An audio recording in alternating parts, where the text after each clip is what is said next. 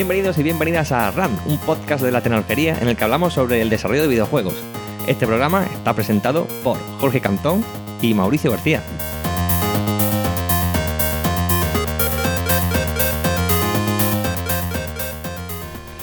Muy buenas a todos, pues nada, aquí estamos de nuevo en un programa de RAN, estamos muy contentos de, volver como, como, siempre, siempre que podemos y tenemos una oportunidad. Eh, desafortunadamente hace una horita o así, eh, Mauri me llamó y me ha dicho que, está metido en cama, que tiene la garganta fatal. Eh, desde aquí le, le mandamos ánimos para que se recupere pronto y desafortunadamente no estará en el programa de hoy. Es una pena, una lástima porque además eh, hoy creo que Mauri podría aportar muchísimo ya que ellos también están ahora en campaña y es que la invitada de hoy es Rebeca Polo, Senior Brand Manager en Behavior Interactive y bueno, vamos a hablar de esa parte, ¿no? Que, que, no se suele hablar tanto, hablamos mucho de desarrollo, de animación, de diseño, de... pero hay la parte tan importante que es el marketing, ¿no? Porque tu producto puede ser muy bueno, pero ni siquiera tiene la oportunidad de que la gente lo conozca.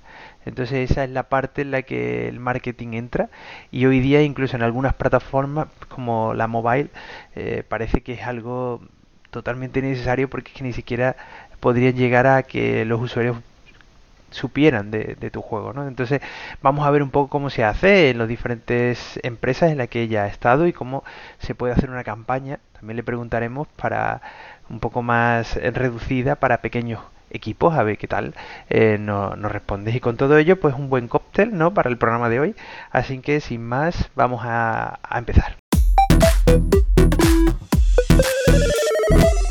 Pues muy buenas a todos y aquí estamos hoy con Rebeca Polo. Rebeca, ¿qué tal? ¿Cómo estás? Pues muy bien, aquí de, domingo en Toronto y disfrutando de una mañana soleada. sí, la verdad es que una de esas entrevistas raras que hacemos porque normalmente solemos grabar entre semanas, pero bueno, con, con Rebeca, como ella está en, en Canadá, en Toronto, eh, pues era un poco más complicado por temas de horarios, ¿no? Y aquí estamos en domingo.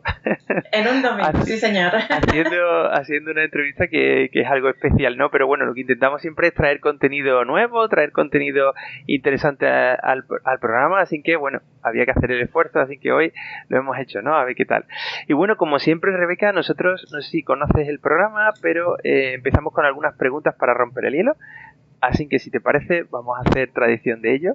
Y, arrancamos con ello. Hoy me, hoy me tocan a mí todas las preguntas porque desafortunadamente, como he comentado, eh, la cabecera eh, Mauri pues no nos puede acompañar, así que un saludo desde aquí como siempre y bueno, arrancamos ahora sí con nuestra primera pregunta que suele ser la de ¿cuál es el último juego que te has pasado o al que le has dedicado una importante cantidad de horas? Eh, el último juego que me he pasado, que, me, que lo acabé la semana pasada, fue The Devil in Me de Supermassive Games, eh, parte de sus, um, de sus anthologies. Pero por otro lado, es un juego que no son muchas horas, así que si tuviera que responder a la pregunta del juego en el que he pasado más horas un buen mes, ese es Hogwarts Legacy. ok, ok, ok, ok. Vale, bueno, y entonces tú eres de juegos largos o eres de juegos cortos? Porque has comentado que el último ha sido cortito. ¿Qué te gusta más? Me gustan más los juegos largos. La verdad es que siempre tiende a gustarme mucho estar. Eh, sumergirme mucho en un juego que sea una semana, dos semanas, tres semanas plus. Soy más el, el tipo de jugadora que se puede tirar meses en un juego hasta conseguir el platino. Recuerdo que ahora mismo me viene a la memoria que jugué Assassin's Creed Valhalla hasta que conseguí el platino y creo que fueron dos meses, sí. dos meses, cha, cha, cha. Y lo disfruté mucho, así que definitivamente me juegan más los, los, juegos largos. tenemos hoy a una gran jugadora, ¿no? De muchas horas, ¿no? de muchas horas, de muchas horas y, muy diligente, sí. Insistente, ¿no? Ok, ok. Vale, bueno, pues eh, avanzamos con otra pregunta que solemos hacer también, que es si pudieras elegir haber participado en el desarrollo de un juego histórico o mítico, ¿cuál sería y por qué? Sería esta pregunta, porque me vienen muchas a la cabeza, pero creo que esto machea con mi juego número uno de la vida, ¿no? que al menos a mí me impactó muchísimo, que fue... Mi respuesta sería claramente Baldur's Gate 2 es, es, el juego de mi vida. Es un juego, me acuerdo que era, que era yo una teenager, ¿no? Estaba jugando a, a Baldur's Gate 2 de, adolescente y recuerdo acabarlo y empezarlo, acabarlo y empezarlo, hasta que hacía todas las storylines y, y demás. Yo creo que la razón es porque para mí Baldur's Gate 2 marcó un referente en los RPGs y, y creo que impactó la vida de muchos gamers hoy en día, que hoy nos reencontramos y decimos, pues que es que Baldur's Gate 2 creo que no fue la única. y sí, esa sería mi respuesta sin duda alguna. Baldur's Gate, curioso. Eh, sí. sí, sí, no sé. sí, sí, sí, sí. Bueno, evidentemente es uno de los grandes juegos, ¿no? También de, la historia, ¿no? vale, bueno, pues ahora por, por, arrancar un poco y ver un poco cómo tu historia, ¿no? La historia, cómo arranca todo, vamos a intentar empezar desde el principio y vamos a irnos hasta... Cuéntanos un poco de... Tú empezaste si hemos podido investigar bien, eh, teniendo estudios de escritora. Eh, y eh, vamos a intentar eso, que nos cuentes un poco cómo desde ahí ¿no? llegaste a, al mundo de los videojuegos. Entonces, cuéntanos un poco de tus estudios, ¿no? Sí, bueno, la, el gran tema a explorar supongo es que no, no, supe cómo entrar a videojuegos hasta mucho después de, empezar mi carrera, ¿no? Entonces yo mis estudios, como, como tú muy bien has dicho, fueron de filología porque a mí me gustaban mucho los idiomas y escribir. Em, y me especialicé pues en todo lo que es eh, narrativa, literatura, escritura, etc. Y bueno, filología inglesa fue mi título porque el inglés me gustaba mucho. Al final me ha sido muy útil porque he acabado en Canadá, entonces cuando pienso por qué filología inglesa, digo, bueno, al menos el inglés me ayudó mucho cuando, cuando se trató de emigrar y irse para afuera, ¿no? Eh, pero sí, de ahí conseguí mi, mi título de filóloga y, y, mi primer trabajo fue de, de, editora y de escritora en el mundo de, del periodismo. Claro, es curioso, ¿no? Porque es verdad que como escritora eh, puedes terminar también con temas de narrativa, con temas de tal, pero bueno, ahora veremos un poco cómo desarrollaste un poco tu idea, porque aquí la pregunta es, ¿el mundo de los videojuegos es algo que te llamó la atención desde pequeña, que tú decías, algún día me gustaría trabajar en esa industria, o es algo que, que no, que al principio tú decías filología inglesa porque querías hacer otro tipo de cosas, ¿no? En plan de, pues me gustaría ser profesora, o me gustaría trabajar en turismo. Es, eh, yo desde pequeña, sí, me encantaban los videojuegos desde muy chiquitita. De hecho, recuerdo que era muy pequeña y, yo tengo hermanos que son, que son bastante más mayores que yo, dos hermanos, y mi actividad favorita de la vida era sentarme con ellos a verles jugar al última. Lo recuerdo perfectamente, que jugaban a última online y yo era un moquillo. Y ahí estaba sentada con ellos diciendo, es que este juego era tan chulo, era tan chulo. Luego empecé a jugar a Magic the Gathering y de ahí ya a jugar a RPGs de videojuegos, ¿no? Entonces, desde muy pequeñita ya tuve como una, una, atracción muy grande hacia el mundo de los videojuegos, pero curiosamente, y a día de hoy todavía no sé por qué, nunca relacioné la idea de que me gustaban muchísimo los videojuegos como hobby, porque era mi, mi, hobby principal como a día de hoy, pero nunca hice un clic o una relación inmediata de yo puedo trabajar en esto. Para mí fue algo, era, era, algo más abstracto, algo en, el que, en lo que yo pasaba mi, mi tiempo libre, pero nunca hice una, relación, nunca establecí una relación inmediata de, vale, esto me gusta muchísimo y realmente pues yo quiero trabajar en ello. Te dedicar a ello, ¿no? Sí, creo que si tuviera que, que, analizar el por qué, yo creo que es que en esa época, cuando yo iba al cole y demás, antes de los 2000, ¿no? Creo que tampoco había mucha información o, o formación muy extendida en cuanto a guiar a chavalillos y chavalillas y decirles, hey, hay una industria que es la industria de los videojuegos, este es el camino, esto es lo que tú puedes hacer. Creo que no había mucha información accesible para decirte, pues mira, puede ser tal, puede ser narrative designer, puede ser modelador 3D, esto es lo que están haciendo tal, puede ser programador. Luego ya, más tarde me di cuenta que había pues sí, masters de videojuegos, maneras de entrar al mundo de los videojuegos, pero seguía relacionándolo yo más con el mundo de la programación, de si tú quieres hacer videojuegos tienes que hacer ingeniería informática. Y yo no quería hacer ingeniería informática, entonces me llevó muchos años establecer un, link para decir, hey, que, puedo trabajar en esta industria y tengo skills. Claro, una de las cosas bonitas ¿no? de, de, la industria del videojuego es que es multidisciplinar y que normalmente une a un equipo de muy diversas características y muy diversas y eso es lo que enriquece ¿no? el, producto final porque estamos hablando de un producto audiovisual eh, que tienes pues la gente de sonido audio música que vienen de ese otro no de esa otra parte la gente de narrativa o de eh, storytelling que pueden venir para la parte de un buen lore o una buena historia para, para un videojuego la parte de arte y la gente la parte artística, como hablamos, ah, incluso la parte de negocio también, que es una parte que mucha gente a lo mejor puede estudiar empresariales y no pensar que puede dirigir un estudio o puede llevar las cuentas de un estudio. Es decir, es una cosa muy, muy divertida y eso que eh, como engloba muchos perfiles diferentes, es cierto que si tienes la oportunidad y tienes la pues un sitio donde puedes trabajar y unir tu pasión, ¿no? Con, de hobbies, como tú comentabas antes, ¿no? entonces, cuando mi pregunta es, cuando tú estudiaste en la Universidad de Filología Inglesa, realmente, ¿cuál, ¿qué es lo que querías profesionalmente hacer? Porque estaba claro que videojuegos no, porque no lo habías ligado, ¿no? Eh, copywriter, lo que es escritora. Yo digo, vale, puedo puedo quizás ser autónoma y escribir tal. Eh, mi primer trabajo, porque la verdad es que en ese aspecto tuve mucha suerte de que nada más acabar la carrera ya conseguí un trabajo de escritora y dije, ah, esto me encanta porque es lo que tenía yo en mente, ¿no? Eh, también tengo que decir que como era filología inglesa y, y, al final pues desarrollas mucha, mucha soltura entre moverte entre el español, el catalán, el inglés, el no sé qué, empecé a hacer muchos eh, trabajos de traductora también pero mi trabajo principal fue empezar a escribir artículos, de ahí em, entré un poco al mundo de, de los, eh, bueno, del journalism, del, del periodismo, y al final yo creo que atraes un poco las energías de lo que te gusta y de tu pasión. Entonces, mi primer trabajo acabó de hecho siendo, eh, estuvo basado en escribir artículos de videojuegos. Ah, y ahí sí que ya las cosas pues se empezaron a alinear un poco, ¿no? Que dije, a mí me, me, gusta escribir, estoy aquí de escritora y de editora y todas las tareas que entraban en, en, en nuestra compañía que, que tenían que ver pues cubrir media de videojuegos, ir a no sé qué evento de videojuegos, escribir un artículo de tal videojuego, una reseña de tal, como yo era la de los videojuegos, pues esas tareas venían a mí, ¿no? Y, y yo creo que fue, en ese momento creo que fue el momento en el que cerré los ojos un día y dije, ostras, es que igual con el skill set que tengo ahora y con los conocimientos que tengo ahora, igual sí que puedo trabajar en videojuegos como como mi trabajo principal, pero hasta ese momento no, no se me había ocurrido como posibilidad. Eh, eso es, y estamos hablando de tu primer trabajo, que si no eh, fallamos, es, eh, en un periódico online o algo así que se llamaba What's New.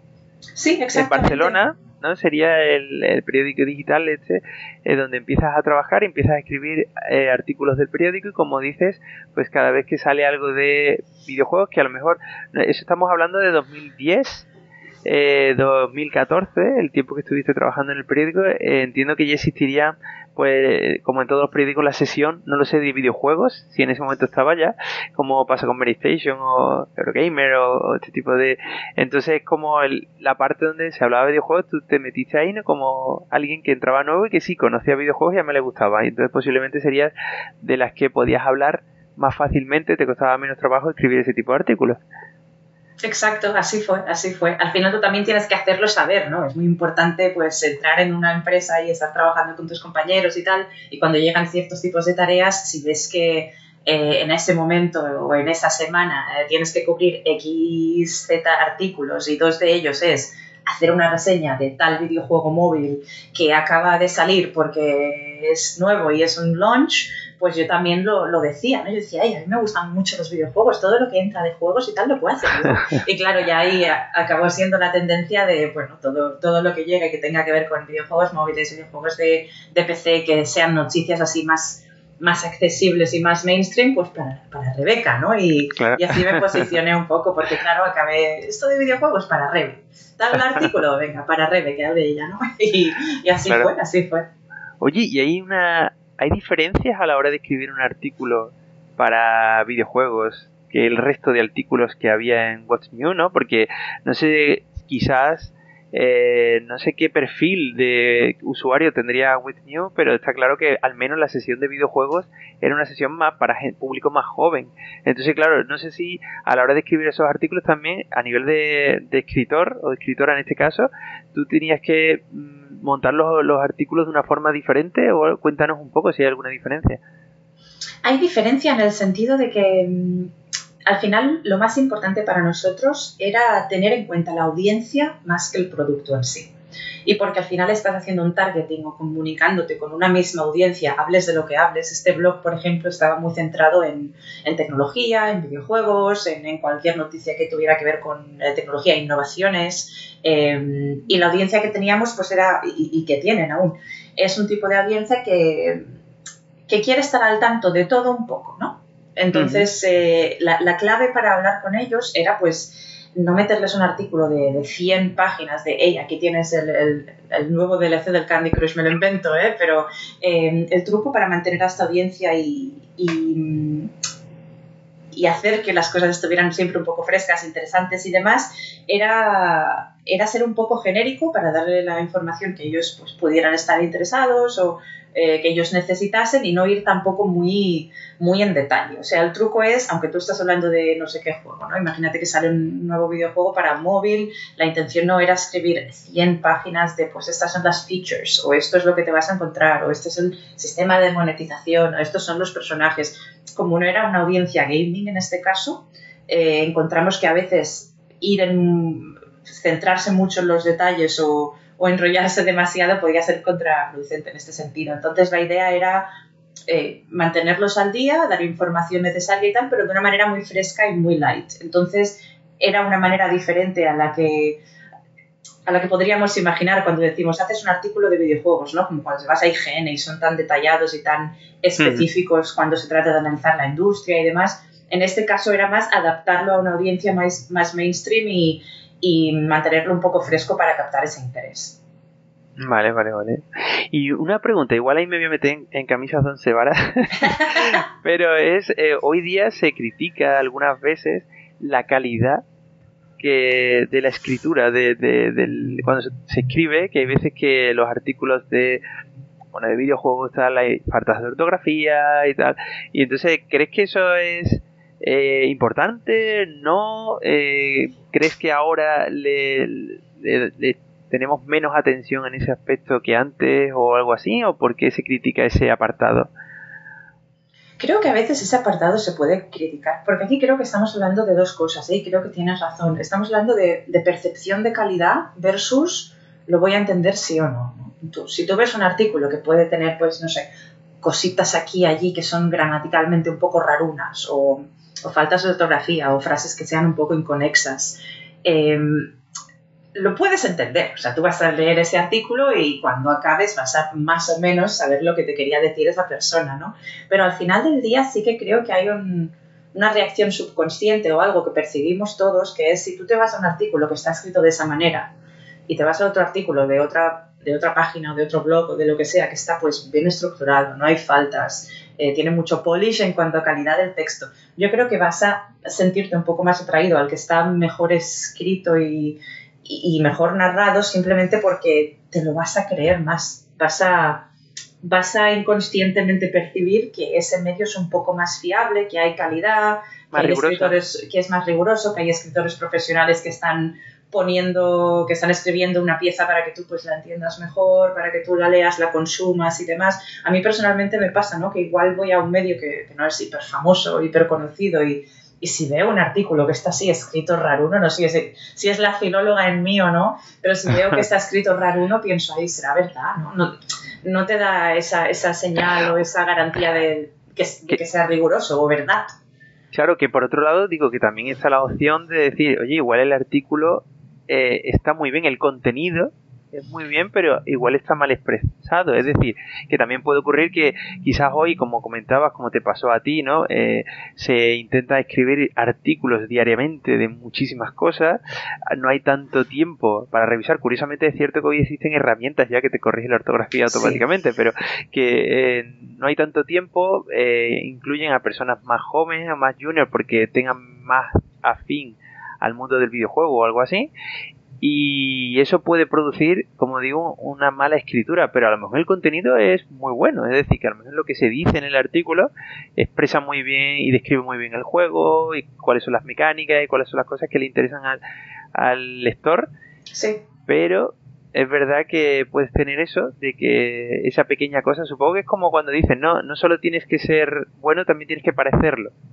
Exacto. Entonces hay que intentar eh, tener un regalo y además ponerle el lacito, ¿no? Porque El no solo el lacito. regalo, el- eh, la bolsa, la caja, no es lo mismo entregarte la caja de Amazon directamente, ¿no? Exacto. Es que, que haberla envuelto y haberle puesto el lacito, ¿no? La cerecita en el pastel. Yo creo también que es un tema, un tema de competencia. Hoy en día, eh, Internet, la, la cantidad de información que hay ahí es inmensa, es masiva, ¿no? Entonces, yo creo que de cara especialmente a escribir contenido online, sí que opino que, que mantener un cierto estándar de calidad y un polish un lacito, como, como has dicho tú, creo que es importante, porque al final de, de miles y miles y miles y miles y millones, billones de artículos que vamos a encontrar en Internet sobre el mismo tema, creo que al final sí que hay que estar, pues, un poco on top de los competidores en ese sentido, ¿no? Para, para asegurarse de que el polish está ahí, para mostrar que, Ok. que le estás poniendo amor al tema, ¿no? Al final. Ok, y ahora una última pregunta en este ámbito, eh, que es hablar sobre el tema de, el problema quizás hoy que tenemos también mucho, es el tema del clickbait, que es el hecho de que parece que hoy día eh, todos los títulos y todas las noticias de videojuegos, de cualquier otra temática, pero en videojuegos también ocurre, es todo parece clickbait, todo parece que está diseñado solo para que vayas a entrar allí, aunque luego el artículo no diga absolutamente nada, o simplemente estaba insinuando que un juego iba a tener un retraso que al final no está confirmado, o se está insinuando que ya se conoce más información de un juego o de un nuevo dispositivo que en el artículo que dice es que no dice absolutamente nada, entonces solo está diseñado para que entres, ¿no? Y tengas una visita. ¿Qué opinas de este tipo de no sé llamarlo periodismo? Yo al final opino que si tienes que estar escribiendo, y, y- y claro, tú escribes un header para tu artículo, ¿no? Y obviamente tienes que tener en cuenta, pues, keywords, tienes que hacer tus deberes de SEO, tienes que asegurarte de que, de que va a ser encontrable y de que la visibilidad está ahí, pero al final tú lo que quieres es que la gente haga clic en ese titular y tú lo que quieres es que la gente aprenda y pueda leer más sobre lo que tú les has vendido. Entonces, eh, flashy, títulos así flashy, bien, pero siempre que el artículo responda a lo que tú has escrito como, como atractor, ¿no? Entonces, eh, en cuanto a clickbait, de poner pues una noticia que escribes un título, ¿no? Y ta, ta, ta, ta, tal título, y luego entras en el artículo y el artículo no te dice nada de, de lo que tú esperabas o nada de lo que te han prometido, yo creo que, que eso es un poco decepcionar al lector también, ¿no? Porque aquí hay un tema de retención. Si tú eres un medio online siempre vas a estar escribiendo títulos que son súper flashy, súper interesantes, pero la gente hace clic y luego no se encuentra nada de lo que espera o de lo que quiere aprender en el artículo, lo que puede pasar y pasa mucho es que no te van a volver a clicar en tus titulares porque saben que seguramente el contenido que estés escribiendo no, les, no les vaya a interesar o van a saber que no se van a encontrar ahí lo que quieren. Entonces yo creo que pensando en la fidelidad y la retención que hace falta eh, cuando se trata de que la gente vuelva a tu medio y, y te crea y te lea, creo que es importante estar eh, escribir titulares y escribir piezas que, que sean fieles a cierto a la información que estás presentando, ¿no? Sí, la verdad es que eso sería lo ideal. La, Sí. la pena es que hoy día tenemos mucho, ¿no? Muchos, muchos, muchos, demasiados. Demasiado. Vale, bueno, pues después de cinco años casi en What's New en Barcelona, eh, decides marcharte e irte a trabajar a Alemania, a Frankfurt. Eh, ¿Cómo te surge esta oportunidad, no? Pues al final yo tenía muchísimas ganas y esto es algo que, que yo deseaba desde que era muy, muy, muy jovencita. Yo quería salir de España, viajar, ver otros países y vivir en otros países, ¿no? Y, mm, y me surgió la oportunidad de ir, a, mi eh, de ir a Alemania. Yo tenía muchísimas ganas también de aprender alemán, eh, es un idioma que, que me gusta mucho. Y cuando me surgió la oportunidad de ir a Frankfurt, pues dije, venga, para allá, ¿no? Y, mm, y fue en Frankfurt donde, donde se, me, se me presentaron muchísimas buenas oportunidades, no solo de cara a aprender el alemán y, y los idiomas que yo quería, que lo aprendí, y, pero también de cara a, mm, a expandir mi entorno profesional y a empezar a hacer mucho trabajo de agencia. Ahí fue donde realmente empezó mi carrera en multimedia, de decir, vale, ahora, hasta ahora he tenido mucha visibilidad y mucha experiencia en el mundo de, de la escritura digital y de la edición y demás, pero en Alemania fue donde mi carrera se empezó a centrar bastante más en el marketing digital, en, escribir materiales para otras empresas y en trabajar en agencias y empezar a estar un poco más en, touch con este aspecto multimedia y, y online del marketing. Pero Frankfurt, un buen movimiento, desde luego. Pero ¿cómo fue? No sé si lo hemos entendido bien. Es, eh, ¿Te fuiste a Frankfurt y una vez allí ya buscaste trabajo o desde Barcelona eh, buscaste opciones para moverte? Concretamente Frankfurt te gustaba mucho porque comentabas que querías aprender alemán, entonces buscaste qué opciones había y ya fuiste a Frankfurt pero ya con un, con, con un nuevo empleo. Pues algo que hay que saber de Alemania que mucha gente no sabe es que sí que es verdad que los alemanes hablan muy bien inglés, pero en Alemania te va a costar muchísimo trabajo eh, encontrar una faena si no sabes alemán. Y, y, en ese caso, en este sentido, fui un poco ingenua, porque yo pensé, vale, me mudo a Frankfurt yo sí que tenía un poco de ahorros y tal para llegar y estar un poco cómoda aprendiendo alemán y demás. Y pensé, seguro que llego y encuentro trabajo relativamente rápido, ¿no? Esto no fue así. Y no fue así por mi nivel de alemán. Eh, porque yo iba, empecé a hacer entrevistas y demás, diciendo, aquí hay muchísimas oportunidades, la cosa va a estar fácil, ¿no? No, no lo estuvo. Y era el feedback era siempre el mismo, es que tu alemán, es que tu alemán. Entonces lo que decidí fue apuntarme a un curso mega, ultra intensivo de alemán, que también es lo que quería hacer porque yo tenía muchas energías en ese momento para, para aprender el idioma. Me apunté a una academia de alemán de, es que creo que eran ocho horas al día aprender alemán a saco. Y ya cuando me saqué el nivel B2 de nivel profesional, puedo trabajar en alemán, empecé a ir a entrevistas en alemán y ahí fue cuando encontré un trabajo. O sea, fue en plan, ya sé Kung Fu, ¿no? En plan de... Como ya sé Kung Fu. Sí, fue como Pero la pregunta, la, la, pregunta es, ¿de cuánto tiempo estamos hablando, Rebeca? Es decir, ¿cuánto tardaste de no tener mucho nivel de alemán a tener un B2? Es decir, estamos hablando de que estuviste allí un año o, un par de años o cuánto tiempo tardaste en conseguir nivel a suficiente, ¿no? O en este caso un B2 que me parece suficiente bueno para... Eh, sí, el B2 estaba ya bien, es nivel que puedes trabajar, ¿no? Cuatro meses y medio. Cuatro meses, qué barbaridad. Sí, sí, sí, fue, fue rápido. Es algo que entonces a ti se te dan muy bien los idiomas, por lo que veo, porque, o no sé si tú dices, ¿no? En cuatro meses y medio tú te pones en, un, en algo intensivo y en cuatro meses yo creo que consigues un nivel así.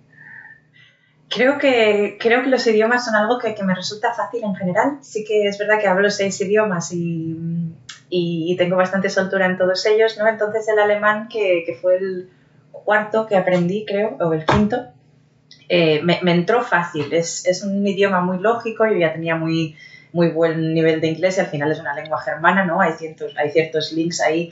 Em, también iba yo con muchas ganas y, y durante meses y meses y meses, cuatro meses y medio, fue realmente la única cosa que hice. Entonces fue tener mucho drive también, es ir a clase ocho horas al día, hacer el intensivo, luego hacer los deberes, luego te vas al supermercado y a vivir en la ciudad y es en alemán, o sea, es una, es una inmersión completa 24 horas al día. Entonces no es como, es, es un tipo de aprender idiomas muy diferente a irte un poco al Duolingo y hacer un ejercicio para aprender francés. No, no, estás, estás en una ciudad estudiando ocho horas al día y hablando alemán 24/7 y, y lo vas a aprender sí o sí, porque es inversión pura. Yo tengo un amigo que dice que cuando empiezas a soñar en ese idioma, es cuando realmente empiezas a dominar ese idioma. es verdad. Pasó, pasó. Hubo un momento que empecé a soñar en alemán y dije, vale, ya está, ya sé Kung Fu, ¿no? Como has, dicho tú. Entonces, cuando ya, me, cuando ya me dieron el título, dije, va, ahora ya sí que puedo empezar a, a tirar currículums en los sitios que me interesan y allí me planté en las entrevistas con mi señor alemán y, y ya ahí me, me o sea que eso, fuiste allí a la aventura y al final entiendo que te tuviste que pagarte eso, que es algo entiendo bastante caro y sobre todo allí en Frankfurt, una academia intensiva, si es cara eh, en otras partes, no como en España, pues supongo allí todavía más. Y, pero bueno, que en cuatro o cinco meses ya empezaste a poder ir a oportunidades a, tal. Y allí, en Frankfurt, como dices, empiezas a trabajar en, en la agencia GPM. Sí. Y luego en Leo Burnett. Vale, entonces cuéntanos eh, cómo fue eh, tu experiencia en esas agencias que como comentas son ya más agencias, más que un, periódico digital, es más una agencia, ¿no? ¿Cuál era la diferencia de lo que tenías que hacer, ¿no?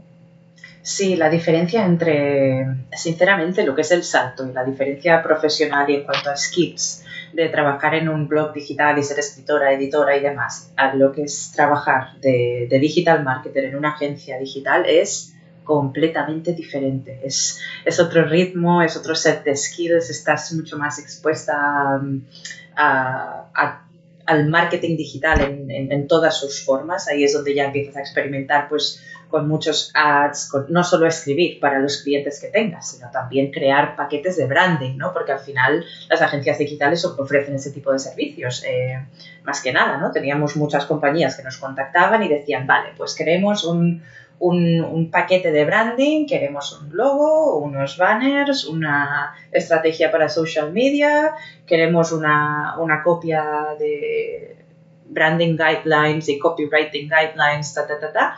Entonces ya ahí es cuando haces el salto y eso ya, no es solo escribir, eso empiezas a, coger experiencia, a tener más visibilidad en lo que es pues crear brands, crear productos, eh, trabajar con muchos diseñadores gráficos que te van a hacer los logos, los banners, los templates, etcétera, etcétera. Em, el ritmo es mucho más rápido y las tareas en general son mucho más expansivas, mucho más ambiciosas pero lo que me gustaba mucho de, esto también es que ahí es donde el trabajo empieza a ser realmente creativo. Ahí es donde realmente puedes sentarte con un equipo más multidisciplinario. Puede ser editores de vídeo, eh, diseñadores gráficos, eh, motion graphic designers. Y ahí ya es cuando te sientas con un equipo más grande y mucho más diverso a decir, venga, pues vamos a crear un producto y a crear una estética para ese producto, relacionarlo con unos valores y enviar el paquete a la compañía, ¿no? Entonces, esto me gustó muchísimo porque era un trabajo muy, muy creativo, muy, mucho de hacer deberes y de, y era muy rewarding y muy satisfactorio en el sentido de que cuando ya tienes el producto hecho y, y, todo hecho y todo el paquete y ya está acabado y todo aprobado, lo miras y dices, ostras, es que es muy bonito ¿no? lo que hemos creado. Entonces esa parte, me, especialmente la parte creativa, me gustó mucho de mi trabajo en agencias, pero sí, muy diferente a simplemente estar en el, en el mundo de, de escribir. Es como, es como un universo aparte, la verdad. Y para todo eso, ¿no? Que, que, tú llegabas de haber estado trabajando en un eh, periódico digital, eh, tuviste una formación, eh, tuviste en el, estas propias empresas, agencias, GPM, Leo, ¿te dan algún tipo de formación o es algo que de forma autodidacta tú fuiste adquiriendo? Completamente autodidacta. Em, durante, durante mi trabajo en What's New en Barcelona, como, bueno, durante mi trabajo de escritora y editora y demás, yo estuve durante muchos años yendo a Coursera o haciendo cursos online eh, y pagando por certificados online para aprender pues publicidad, media, media buy, um, adquisición de usuarios, estrategias de adquisición de usuarios. Hice cursos de, game design también para, para, empezar a tener más, más formación en lo que es el mundo de los videojuegos, porque desde ese momento yo ya decidí algún día quiero ir a una empresa de videojuegos y no quedarme siempre en agencias, ¿no? Entonces fueron muchos años de formarme mucho eh, y aprender mucho sobre marketing digital de forma autodidacta. Quizá me saqué, pues yo qué sé, 10, 11 certificaciones online de universidad de no sé qué, universidad de no sé tal, y era, cursos, pues sí, de diseño gráfico, de branding, um, de cómo linkear tus escritos con una, con una marca profesional, de, de business, mucho business y muchos números, estudié también, pero todo desde un punto de vista autodidacta, sobre todo porque cuando ya decidí que iba a hacer el salto a trabajar en agencias para estar más en contacto con el mundo del marketing digital, yo pensé, solo con el conocimiento de, este core de escribir no voy a tener suficiente, ¿no? Y decidir empezar a, diversificar un poco mi conocimiento para tener todas las verticales un poco controladas, porque, porque hay muchas y mucho que aprender y, y esta fue parte de mi formación. Vale, bueno, seguimos avanzando en tu eh, journey, ¿no? En tu viaje y después de tres años o así trabajando en Alemania, eh, de nuevo te surge la oportunidad de irte a una agencia, pero esta vez en Canadá. Sí. Cuéntanos un poco los motivos por los que decides dejar Alemania, si es que era una buena oportunidad o es que ya querías dejar, ya, sabías alemán, así que ya por lo menos ese no era el, el, reto, ¿no? Y querías una nueva cosa. Cuéntanos un poco aquella oportunidad, ¿no? Esta nueva oportunidad, ¿cómo surge?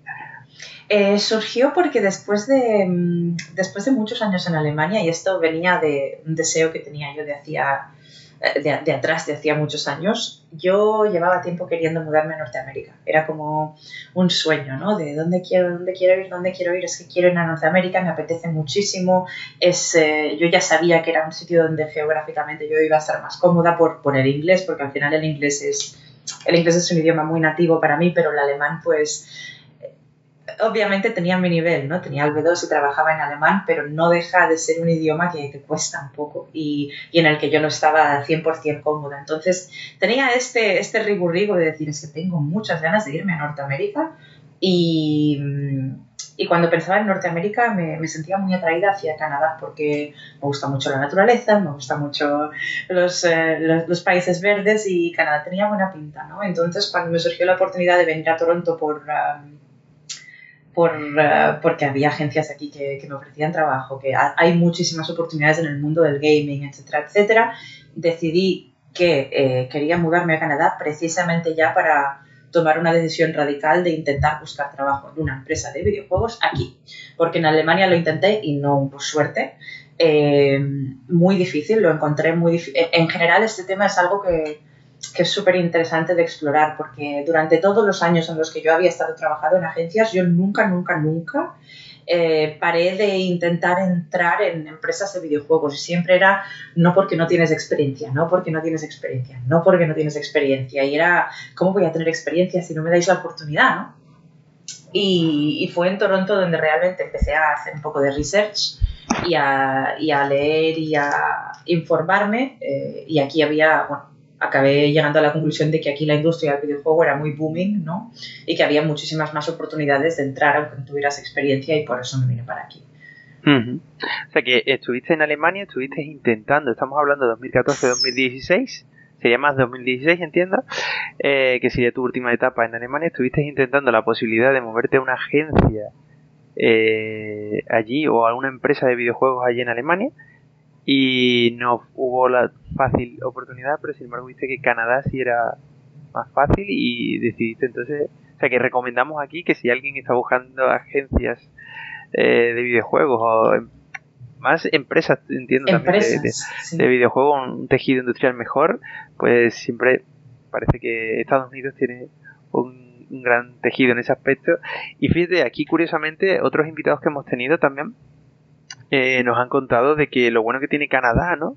para que lo sepan los, los oyentes, el hecho de que, eh, por ejemplo, algunas de las cosas que pueden ser negativas o que a alguna gente le puede parecer no adecuado de Estados Unidos, el hecho de eh, no tener sanidad pública. Y sin embargo en Canadá, bueno, pues sí existe algo similar, ¿no? Sí. Entonces, bueno, esa también es una ventaja, ¿no? El poder estar en Canadá y trabajar además para una empresa eh, americana, que sí está permitido, cuando en Europa no está permitido trabajar para una empresa de allí. Y, y al mismo tiempo tienes esa ese punto intermedio entre decir, bueno, trabajo para Estados Unidos, pero eh, tengo sanidad pública. ¿no? Sí, realmente, realmente sí. Yo, bueno, al final sí que es verdad que estoy en Toronto, pero trabajo para una empresa que está en Montreal, o sea, yo estoy entre Ontario y Quebec un poco, ¿no? Sí que tengo la suerte de ir a Montreal mucho, pero en conexión con lo que has dicho, esto me parece un tema súper interesante porque Canadá es muy abierto y muy, muy welcoming en, en, ese sentido, aparte de que, de que hay sanidad pública y en ese sentido el, el modelo es un poco más europeo, para, para que me entiendas, ¿no? llegas aquí, eh, son muy abiertos, eh, son muy... tienden a ayudar y a soportar mucho a, inmigrantes. Al final Canadá es un país de inmigrantes, ¿no? Entonces las políticas que tienen así preparadas para todo el mundo que viene y quiere hacer una vida en Canadá y quiere empezar una vida en Canadá, hay muchas ayudas, hay mucho soporte, eh, la sanidad pública ayuda ciertamente y las limitaciones son mucho, mucho, mucho más light que las que podrías encontrarte en un país como, como Estados Unidos. Y algo que, que realmente quería mencionar porque me parece súper relevante es que lo que pasa en Canadá también como, como ventaja enorme es que versus Alemania, por ejemplo, ahí me tiré años y años y años intentando entrar en un estudio de videojuegos, ¿no? Porque yo realmente no, no quería estar más años en agencias. Ya en agencias haces trabajo para, para otra empresa, pero yo quería estar en la empresa y haciendo videojuegos, no estando en una agencia, ¿no? Y te pones a echar currículums y currículums y currículums y te dicen es que si es que no has estudiado nada que tenga que ver con videojuegos o no tienes experiencia en videojuegos. Esto en Alemania me lo encontré una vez y otra y otra y otra y otra. En Toronto no. En Canadá realmente, y es una manera de generalizar, ¿eh? no, no siempre va a ser así, pero sí que veo que no les súper importa lo que haya en tu currículum o lo que hayas estudiado. Eh, gente que está en el equipo de, conmigo en, en, Dead by Daylight ahora mismo, hay gente que es socióloga, gente que tiene background de no sé qué, yo que soy filóloga, o sea, no, Canadá no es un país que mira para hacerte una entrevista, te mira el currículum y dice, a ver, ¿qué has estudiado? Tal, tal, como eres filóloga, no, no te vamos a contratar ni te vamos a llamar. No, les interesa lo que sabes, si eres un buen fit, y si ven que eres un buen fit, te llaman y haces una entrevista. No, no son tan cuadrados cuando se trata de analizar un currículum y darte una oportunidad. Y bueno, prueba de ello es que llegué y y entré en el mundo de videojuegos relativamente pronto comparado con la cantidad de años eh, que estaba yo intentando, intentando, ¿no? Entonces, en ese sentido, lo vi como un, es una tierra de oportunidades en ese sentido. Al menos para mí lo fue. Ok, entonces, bueno, allí eh, es donde aparece tu primera oportunidad, ¿no? En el mundo del videojuego, que empiezas a trabajar en Game Love, que todo el mundo conoce. Eh, bueno, cuéntanos un poco eh, cómo fue la entrevista de trabajo con Game Love, ¿no? En el sentido de yo vengo de una agencia, como dices, y no vengo de haber tenido experiencia quizás en el mundo del videojuego, ¿cómo fue la entrevista? ¿Qué, qué preguntas o qué, qué, qué, cosas te pedían para poder entrar en una empresa como Game Love, ¿no? Sí, esta, esta pregunta realmente me encanta porque me hace recordar este momento que para mí fue mágico, ¿no? Y yo recuerdo que, pues bueno, como eh, proceso que hice mil veces más eh, o mil veces antes que, que Gameloft, nada, había una posición de, de, Product Marketing Manager, ¿era? Y yo dije, bueno, es que esta posición realmente me, me vi los, los, los, requerimientos y lo que pedían y dije, es que lo tengo todo, pero claro, como llevaba tantos años intentando y, y intentando y siempre era que no, que no, que no tienes experiencia, que no tienes experiencia, dije, mira, seguramente me dirán que no porque es Gameloft Toronto, son los del Disney Magic Kingdoms, me van, a, me van a decir que no, pero bueno, yo pues con mi inseguridad fui y lo intenté, ¿no? Y me llamaron a menos una semana, me llaman por teléfono, oye, ¿qué tal? Que hemos visto tu currículum y nos pareces muy buen match y bueno, te queremos conocer cuando te va bien eh, la entrevista tal, ¿no?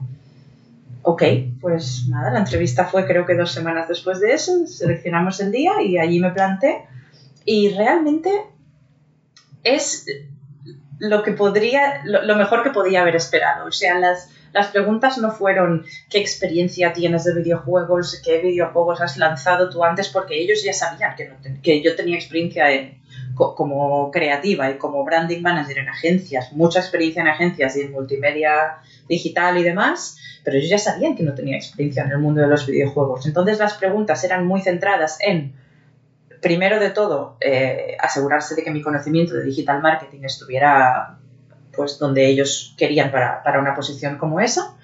Y segundo, les importaba mucho saber si realmente a mí me hacía ilusión trabajar en videojuegos. Entonces, esas, ese tipo de preguntas en entrevista me gustaron mucho y me dieron mucha ilusión, ¿no? Porque dije, nada más empezar la entrevista, yo recuerdo que, la chica que me entrevistó, que era la, la director de Disney Magic Kingdoms, me dijo, me dijo no, no, no buscamos a alguien que tenga 14.000 años de experiencia en videojuegos. Buscando, buscamos a alguien que, que, sea un buen match, que, al que le gusten los videojuegos y tenga ilusión por la industria y pasión y demás, y que tenga los conocimientos de digital marketing que nos hacen falta.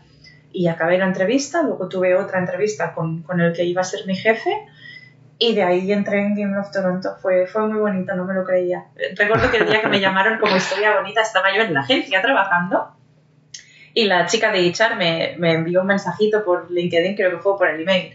Me dijo, ¿te podemos llamar hoy a las 11? Y yo, ya está, ¿no? Igual me llaman y me dicen que no, y bueno, ya está. Entonces recuerdo que bajé a la calle a una cafetería, me llamaron por teléfono, me dijeron ahí que sí, que te cogemos y, y empiezas cuando nos digas. Y recuerdo que colgué y me eché a llorar en la calle. Y también el subidón de decir, vale, lo he conseguido, pero ahora el follón, ahora me tengo que mudar de Alemania a Canadá. A Canadá, ¿no? Esto fue en Toronto, perdona, esto fue en Toronto, ¿eh? sí, esto fue ya en Toronto trabajando, estaba aquí yo ya trabajando en, en una agencia como, como intermedia, pero sí, sí, sí.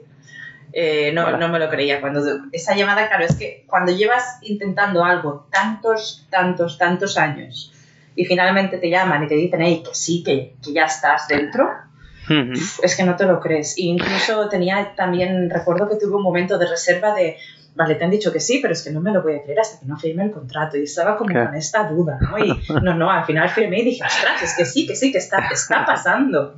Oye, pero lo que es muy interesante, que yo creo que estamos aprendiendo un poco de ti, el hecho de que eh, lo he echado para adelante, ¿no? Que se dice, ¿no? El hecho de, quiero Alemania, pues me voy a vivir a Alemania, ya veré cómo me las apaño, aprendo y ya estaré allí y tal. Y ahora estabas comentando como que, bueno, que no fue desde Alemania directamente a Game Love, sino que tú te fuiste ya a Canadá, allí a, intentarlo y tal. Es decir, que es como todo por delante, o sea, vete, inténtalo, y algo y allí desde allí será más fácil no desde allí todo será más fácil sí hay bueno tienes que hacer hay mucho, research que tienes que hacer tú para decir vale dónde voy a tener oportunidades vamos a tomar una eh, asegurarte de que las decisiones que están tomando tienen un poco de lógica no para, para, para ver por dónde vas y ver que y, no fliparse mucho, ¿no? Entonces yo decía, vale, ok, en Alemania, ok, tengo un buen trabajo, he aprendido alemán, ya está, ¿no? Llevo aquí unos años, tal, pero a ver, ¿qué quiero hacer después? Y claro, por mí es que yo querría irme a mil sitios que tengo en la lista, ¿no? Pero, vale, voy a, voy a informarme, a ver dónde está la industria más abierta, dónde hay posibilidades. Empecé a leer que, que en Montreal y en Toronto había mucho, mucho buen follón de videojuegos, ¿no? Digo, y si yo siempre he querido irme a Canadá y si voy y lo intento, a ver qué pasa y bueno, dicho y hecho, me vine. Eh, intenté no pensarlo mucho porque no me quería rajar. y aquí, aquí, aquí me vine y bueno, ahora evidentemente valió millones de veces la pena porque sí, sí, llegué y además en un producto como, como Disney Magic Kingdom, que fue mi primer videojuego y qué, qué bonito que fue. Eh, ah, bueno, ese es el primero porque tengo aquí apuntado que no sé si empezaste con Lego Legacy.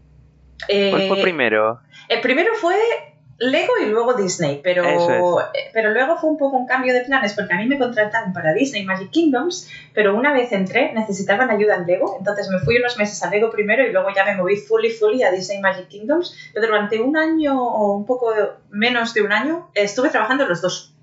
Ajá. Como, como Product Marketing Manager en los dos. Y luego ya sí que es verdad que qué gracia, ¿no? Me dijeron, ¿en cuál te quieres quedar? ¿En Lego, ya que estás aquí ayudando? ¿O, quieres irte realmente a Disney Magic Kingdoms? Y elegí Disney, porque me encanta Disney, me encanta Star Wars y era una, oportunidad única para trabajar con Disney, con Pixar, con Lucasfilm. Y dije, me, me, encanta Lego y, tal, porque me encanta Lego, fue increíble, pero elegí Disney. Ok, ok. Y bueno, eso como, como comentabas, empiezas porque hace falta echar una mano en Lego Legacy, ¿vale? Sí. Entonces, claro, pero tú vienes de, decimos, de, otro mundo, por así decirlo, no tanto del videojuego. Entraste, ¿era muy diferente lo que tenías que hacer en Game Love de lo que estabas haciendo en otras agencias?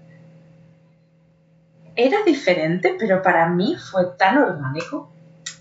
Y había gente que me lo decía, en plan, ¿y tú has acabado de empezar en el mundo de los videojuegos? Si, si, lo, controlas, ¿no? Si controlas mil. Y claro, al final sí que es verdad que, que que es sí pero no, es muy diferente sí pero no. Eh, lo que es el skill set y el conocimiento que tú estás poniendo en la mesa, hay muchísimas, muchísimas, muchísimas cosas en común, porque al final se trata de hacer, pues, de colaborar con muchas eh, partes externas, de, mm, de, firmar partnerships para poder promocionar X, Y, Z, de, de, crear logos, trabajar con muchos motion graphics que te van a hacer vídeos, hacer trailers de CGI, hacer logos con, con graphic designers. Siempre van a estar las mismas, las mismas tareas que, que sí que tienes que echar para adelante.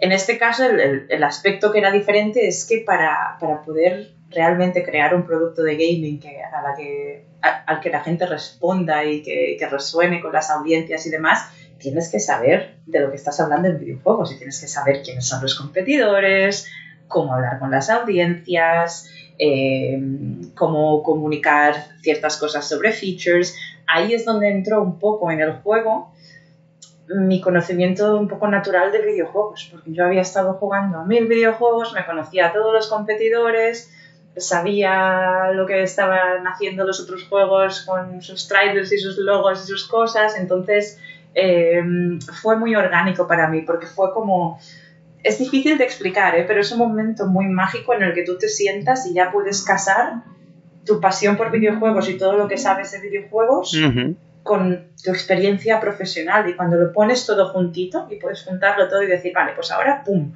Es de los momentos más satisfactorios que he vivido en mi vida, la verdad. Pero no sé si, de todas formas, aunque como tú dices, era algo que ya era tu hobby, de alguna forma empiezas a mirar a lo mejor el mundo del videojuego de otra forma, en el sentido de, vale, voy a analizar ahora, que a lo mejor antes veía los trailers de, o los CGI, como comentabas, ¿no? De, de, de, un videojuego, pero ahora lo voy a mirar desde un ojo de quiero aprender cómo han hecho ellos eh, esta campaña o cómo han hecho de tal, porque yo antes lo miraba como espectador, como hostia, qué chulo, qué gráficos más guays o qué historias más chulas eh, tienes, pero a lo mejor en ese momento empiezas a analizarlo.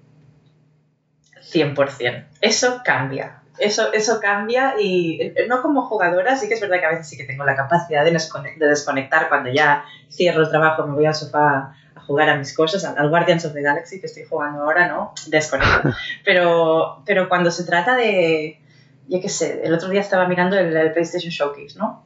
Esta, semana pasada y estaba mirando los trailers y sí que los miro con, con ojos de marketer. Miro, oh, qué pedazo de trailer, ostras, qué, qué bien hecho está este CGI o a ver qué call to action han utilizado o wow, este trailer, los primeros segundos son súper catchy, seguro que tienen una adquisición que no veas. Y, sí, que, sí que a veces miro un trailer con ojos de a ver qué han hecho, a ver qué han hecho, a ver los tal, a ver, y lo están promoteando, o tienen paid media y voy a Facebook a ver si, si hay ads. Eso es que es inevitable, sí que es verdad que ese chip te cambia mucho, mucho, mucho. Pero como dices, pero lo haces de otra manera y lo haces con gusto porque es algo que, que te gusta y entonces claro, es más fácil que diga, bueno, para lo voy a analizar, o sea que tampoco es tan distinto, ¿no? Vale, y bueno, allí en Game Love eh, empiezas a trabajar, como digo, en, el Lego. Eh, y luego también comentas que poco tiempo después ya es cuando sí te mueves a Disney Magic Kingdom, que es el juego en el que tú además querías entrar, como comentas, al principio estás colaborando en los dos. Cuéntanos un poco eh, qué peculiaridades, porque yo he escuchado algunas, pero ¿qué peculiaridades tiene hacer marketing para un producto de Disney? ¿no? Porque igual no es lo mismo que para otro tipo de empresas, ¿no? Creo que definitivamente no es lo mismo. Em, al final trabajar en un producto con, Disney, con Pixar, con, Lucas, y digo Lucas porque ahora son ya parte de Disney, ¿no? entonces lo agrupo en el, la misma, en mismo paraguas, em, trabajando con ellos te das cuenta de por qué sus IPs son como, como han llegado a ser. O sea, la cantidad de, guidelines, de cosas que tienes que seguir para, estar segura de que estás representando bien a la IP, la cantidad de cosas que tienes que tener en cuenta cuando, cuando escribes algo sobre un personaje o cuando, o cuando pones o cuando diseñas un banner con diversos personajes de ciertas IPs tienen todo tan controlado y todo tan. tienen un mundo tan rico y con tantas reglas eh, en cuanto a usar este personaje aquí, usar este personaje aquí, cuando hablamos de tal, pues el tono tiene que ser tal, tal, tal, que, que realmente ves que tienen una cantidad de deberes hechos sobre todas sus IPs tremenda, ¿no? Y, esto, es, esto es muy bonito porque realmente te, das cuenta de que han llegado a ser quien son por una razón, ¿no? Y, y, trabajando, por ejemplo, trabajar con las IPs de Pixar es una pasada, porque tienen un world building y un lore creado alrededor de todas sus IPs y de todos sus personajes y, y de todas sus marcas y te envían unas guidelines que dices, es que, trabajo más perfecto realmente. Entonces, si tuviera que, que, que resumir en una línea lo que es trabajar para, para alguien como, incluso como Lego, eh, pero en este caso para alguien como Disney o Pixar o Lucasfilm como partner es que tu trabajo y todo lo que les envías para que lo aprueben, ellos no aceptan nada que esté por debajo de perfecto. Entonces mm. te, te, acostumbras a que todo lo que envíes tiene que ser una calidad suprema, porque es Disney. Y si tú estás creando materiales para Disney o para Star Wars, a la que no es polished, perfecto, precioso, tal, se lo envías y te van a decir, mm, mm, no, cambia tal, cambia tal, cambia tal, esto lo tenemos que mejorar, esto lo tenemos que mejorar. Entonces, claro, para mí creo que esta experiencia fue muy heavy, en el sentido que era mi primera experiencia en gaming y, y, la calidad y las demandas en cuanto a los materiales que tú tienes que crear era suprema. Entonces ahí hubo una curva de aprendizaje, ¿eh? hubo una curva de aprendizaje que fue tela me imagino como mínimo, como comentas, si tienen tanto material que te tienes que leer antes de poder empezar a crear ¿no? una campaña de marketing para sus productos, lo primero es empaparte de toda esa información para no meter la pata, ¿no? Porque te digan, oye, si te hemos mandado aquí eh, las guías porque no lo has visto, que esto no se puede hacer, ¿no? Este tipo de ideas, ¿no? Y después, como digo, no, no sé si entonces es algo que también es como hay demasiada presión, porque como comentas, tiene que ser todo muy perfecto y también en contrapartida puede ser algo más estresante, ¿no? Que trabajar para otra IP, ¿no? Sí, em, creo que la, parte, lo que pondría yo en la lista de contras, ¿no? Es que al final no tienes mucha libertad creativa. Eh, y esto pasa en todos los productos que son license, ¿no? Tú estás trabajando para una IP y estás eh, trabajando en un videojuego como desarrollador, pero tus partners son los que, los que controlan y, y, y ownean la, la, IP.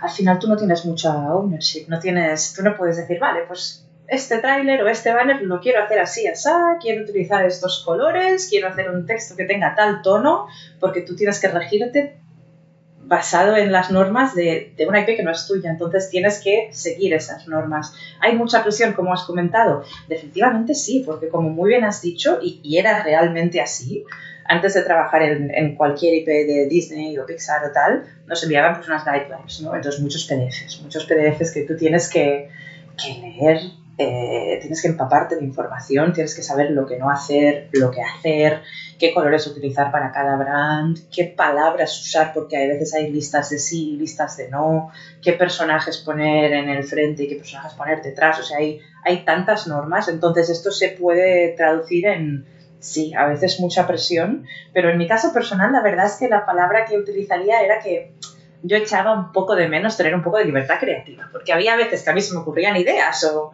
yo qué sé, había días que yo llegaba al trabajo y decía, ay, pues he tenido tal idea para tal trailer y, se lo voy a decir a Disney a ver qué les parece, ¿no?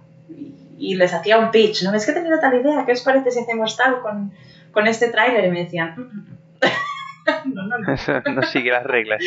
No, bueno, es que preferiríamos eh, quedarnos Seguirnos en esta dirección que es más tradicional y no arriesgar a hacer nada pues muy innovador, ¿no? Y claro, entonces era mucho tiempo de, fue increíble, pero fue mucho tiempo de estar en este producto simplemente siguiendo, siguiendo las normas porque son, son tu licensor, entonces lo, lo, tienes que hacer, ¿no? Pero bueno, como fan de Disney también fue una experiencia muy, muy emocionante. Vale, y después de tres años en Game Love, eh, decides marcharte de Game Love curiosamente. Entonces aquí cuéntanos un poco por qué, ¿no? ¿Por qué, por qué dejas Game Love, que es una empresa de renombre, ¿no? Conocida en el mundo del videojuego, ¿no? ¿Es por una mejor oportunidad? ¿Es porque, porque tenías aquí, estabas trabajando con grandes IP, como hemos hablado, como Lego y Disney, ¿no? Pues eh, respuesta muy fácil y muy corta. Fue porque quería trabajar en juegos de PC y consola y no de móvil. Em, y vi la oportunidad, bueno, aquí es la historia de la pandemia, ¿no? Porque aquí es cuando ya nos pilla la pandemia. Eh, siempre digo que si la pandemia no hubiera pasado, me hubiera quedado en Gameblog porque estaba ok. Pero cuando ocurrió lo que ocurrió, se abrieron muchas puertas de trabajos remotos.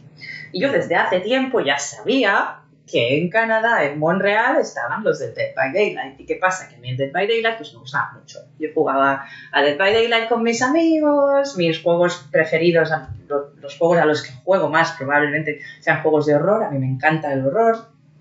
Y yo siempre decía, es que los del, los del DVD están en Montreal, ¿cómo mola? Em, y claro, cuando, cuando pasó lo que pasó en 2020 con la pandemia, empecé a mirar posiciones en Behavior Interactive en Dead by Daylight y pensé, ostras, tiene una posición abierta de, de brand manager, voy a ver, tal. Y ofrecían trabajo remoto. Y me tiré, me tiré y dije, es que quiero hacer PC consola, es en el DVD, a ver qué pasa, ¿no? Y un mes después estaba dentro. Ok, ok, entonces ese fue lo que estábamos comentando, el detonante fue el cambiar del sector eh, mobile al sector consola, PC. Sí. ¿Vale? Es muy interesante porque también eh, una de las preguntas que, teníamos, ¿no? Era el hecho de. Em, cuéntanos un poco eso, ¿no? En GameLaw haces marketing para juegos de móviles, sin embargo en Behavior Interactive haces marketing para consolas. ¿Cuáles son las principales diferencias ¿no? de una campaña de marketing para un juego de móvil como para un juego de consola, ¿no? Sí, hay, hay diferencias enormes, incluso más grandes de las que yo me esperaba cuando cambié de, de plataformas, ¿no? Eh, y sí, bueno, la razón, como tú muy bien has dicho, es que al final yo en, mi tiempo libre juego más a, a, PC consola y no tanto a juegos de móvil, ¿no? Entonces me sentía muy, muy atraída hacia los juegos en estas plataformas. Y bueno, creo que las principales diferencias es que en la industria móvil todo está muy, muy regido por números y por performance y, un poco menos por el branding, ¿no? Entonces en, móvil tienes que hacer muchísimo trabajo de análisis de conversiones, eh, estrategias de monetización, eh, trabajar con muchísimas, muchísimas, muchísimas métricas y ajustar a partir de ahí. En, em, cuando haces marketing de juegos de móvil, parte de las campañas que tú, que tú a las que tú haces push en Facebook o Twitter o, o, estas plataformas, pues se basan mucho en, en, traquear la conversión, en traquear la performance, ver si van desde el móvil o ver si van desde otros sources.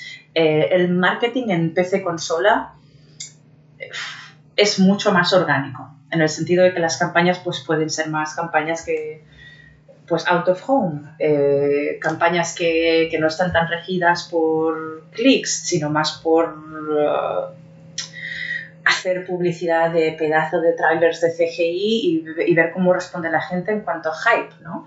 Cuando hay un launch de un juego, cuando se prepara un lanzamiento, las campañas son más largas, los trailers son uh, otro tipo de producción, de, mucha más calidad, ¿no? Porque claro, al final... Eh, cuando tú haces un ad para móvil y estás haciendo promoting de algo para móvil, la calidad del tráiler que estás creando la mayoría de veces va a estar más regida por lo que se ve en la industria móvil, ¿no? Pero en el momento que estás trabajando en un producto de PC consola, ahí ya es cuando te metes en superproducciones de, de CGI, trailers más grandes, campañas que son más largas, que, que se basan más en un hype más orgánico, ¿no? Entonces, en ese sentido, es, es, otro tipo de escala. Lo definiría como otro tipo de escala. Sí, Pero, fíjate, curiosamente aquí, eh, te diría también por, por toda la experiencia de invitados que hemos tenido, tal como comentan que en el mundo móvil, ¿no? Quizás hoy día hace falta mucha inversión en marketing para poder posicionarte en los, en los stores, ¿no? Y poder siquiera que, que tengas visibilidad para que alguien pueda descargarte tu aplicación. En el sector más del PC consola, quizás más si tiramos a PC con Steam y este tipo de plataformas, es más fácil que pequeños equipos y grandes inversiones puedan llegar a tener visibilidad y si su juego es bueno puedan llegar orgánicamente a funcionar sin tanta inversión. Entonces, curiosamente, hablas, ¿no? Como de que el consola PC estamos hablando de un nivel de una inversión mucho más grande, pero curiosamente también es cierto que hay veces como que parece que en móvil es que sin la inversión es imposible y en PC sí es o sí sería posible. ¿Qué opinas de esto? Creo que es cierto también, porque cuando yo decía otra escala y otra inversión, claro, yo estaba pensando en, en el budget triple A, que, en, el budget triple A que tienes pues para crear trailers, para crear tus CGIs y tus cosas, ¿no? Pero lo que has dicho es totalmente en cierto en el sentido de que ahora mismo la industria móvil es extremadamente competitiva y es exactamente por lo que has mencionado. Si tú tienes un producto que, que, tiende a ser, si estamos hablando de free to play, ¿no? Que tiende a ser free en una, en una App Store, ¿no? Pongamos en, la, en la, iOS App Store. Eh, tienes que gastar realmente tanto esfuerzo y, y tanto budget en, en, en, ads, en asegurarte de que la gente encuentre tu juego. Y no solo eso, que lo que pasa en la industria móvil es que como hay tanta gente compitiendo para que la gente se instale los juegos que son gratis, al final lo que pasa también es que hay una segunda ronda de competición porque no es solo atraer a la gente a que se descargue, el juego, es que se descargue el juego y que se quede. Porque lo, pasa, lo que pasa en la industria móvil es que la paciencia y la stickiness del usuario es extremadamente baja, ¿no? Es, un, es, es un camino de usuario en el que tú vas a la App Store, te instalas el juego, y como es gratis y es un install rápido, si no te gusta, pues igual al cabo de dos o tres horas lo desinstalas y te vas a otra cosa. Entonces el esfuerzo y, el, y, el, y la performance y el análisis que hay que aplicar para que la gente, número uno, encuentre tu juego, número dos, se lo quiera descargar, número tres, se lo descargue y se quede, porque la retención inicial es, es clave, es, es, inmenso, es inmenso el cuidado que tienes que tener y los esfuerzos que tienes que poner en eso, ¿no? En cambio, el, lo que es el user journey de alguien que se compran juego de PC consola, es que realmente es totalmente diferente, porque si estamos hablando de un producto premium o digamos que hablamos de un single player que vale pues, no sé, 30 euros, 35 euros, ¿no? Tú lo que tienes que hacer es orgánicamente hacer que, que a la gente le haga ilusión el producto y crear un hype porque en el momento que la purchase está hecha, en el momento que la compra está hecha, ya está, la persona va a jugar claro. es una inversión, ¿no? Pero en móvil la, la, psicología de jugar a juegos móvil, como tú has dicho, es completamente diferente. Pero, pero comparémoslo con un, un proyecto de, de, PC que sea un servicio también, quizás como el móvil, ¿no? Por ejemplo, un Fortnite o alguna cosa así, en el sentido de que es gratuito también descargártelo, pero eh, al mismo tiempo también tienes que luchar porque quiera venir y hay continuas campañas, porque están este tipo de cosas, ¿no? Pero es curioso cómo en PC parece que hay más posibilidades de que una aplicación nueva sea visible que en las plataformas móviles. En las plataformas móviles parece que los stores son los que están invirtiendo grandes cantidades de dinero, son los que salen los 10 primeros, los 20 primeros, y que tú salgas a partir de la, de, de la página 100 o, mejor dicho, del, del, número 100 del store ya no te sirve porque directamente no vas a tener visibilidad para que alguien te vea. Sin embargo, en PC eso no ocurre o parece que es mucho más fácil que no tengas ese problema. Por eso comentaba que parece que para equipos pequeños, eh, equipos que están empezando, equipos indies, dicen como que funciona mejor para ellos el PC, sigue funcionando mejor esto que plataformas como el móvil que se han vuelto eh, casi inaccesibles sin invertir grandes cantidades de marketing. Totalmente, totalmente. Creo que esto está, está ligado a lo que hablábamos del el, mundo móvil ahora mismo de, de, videojuegos, es extremadamente competitivo. Hay tanta, tanta, tanta gente haciendo juegos de móvil y, y como bien has dicho, aunque a veces, aunque, y esto me ha pasado a mí, aunque consigas un placement de featuring en la iOS Store, igual te ponen en una colección, estás en el número 6 y aún así es dificilísimo que la gente te vea y, y, se descargue tu producto, ¿no? En pues si, si, tienes tu producto en Steam como indie, pues hay, hay más posibilidades de que la gente es otra audiencia también. Creo que cuando se trata de juegos de Steam, por ejemplo, creo que las audiencias tienen mucho interés a, qué sé, a, a, cogerse el Humble Bundle y ver qué juegos indies están haciendo qué y probar diferentes cosas, a, a, buscar juegos indies que tú mismo y decir, a ver qué está haciendo la gente estos días. ¿no? Creo que la audiencia también tiene un tipo de interés en los juegos más indies o, o en los juegos más, eh, más diferentes de developers más pequeños comparado con la audiencia que juega más a juegos de móvil.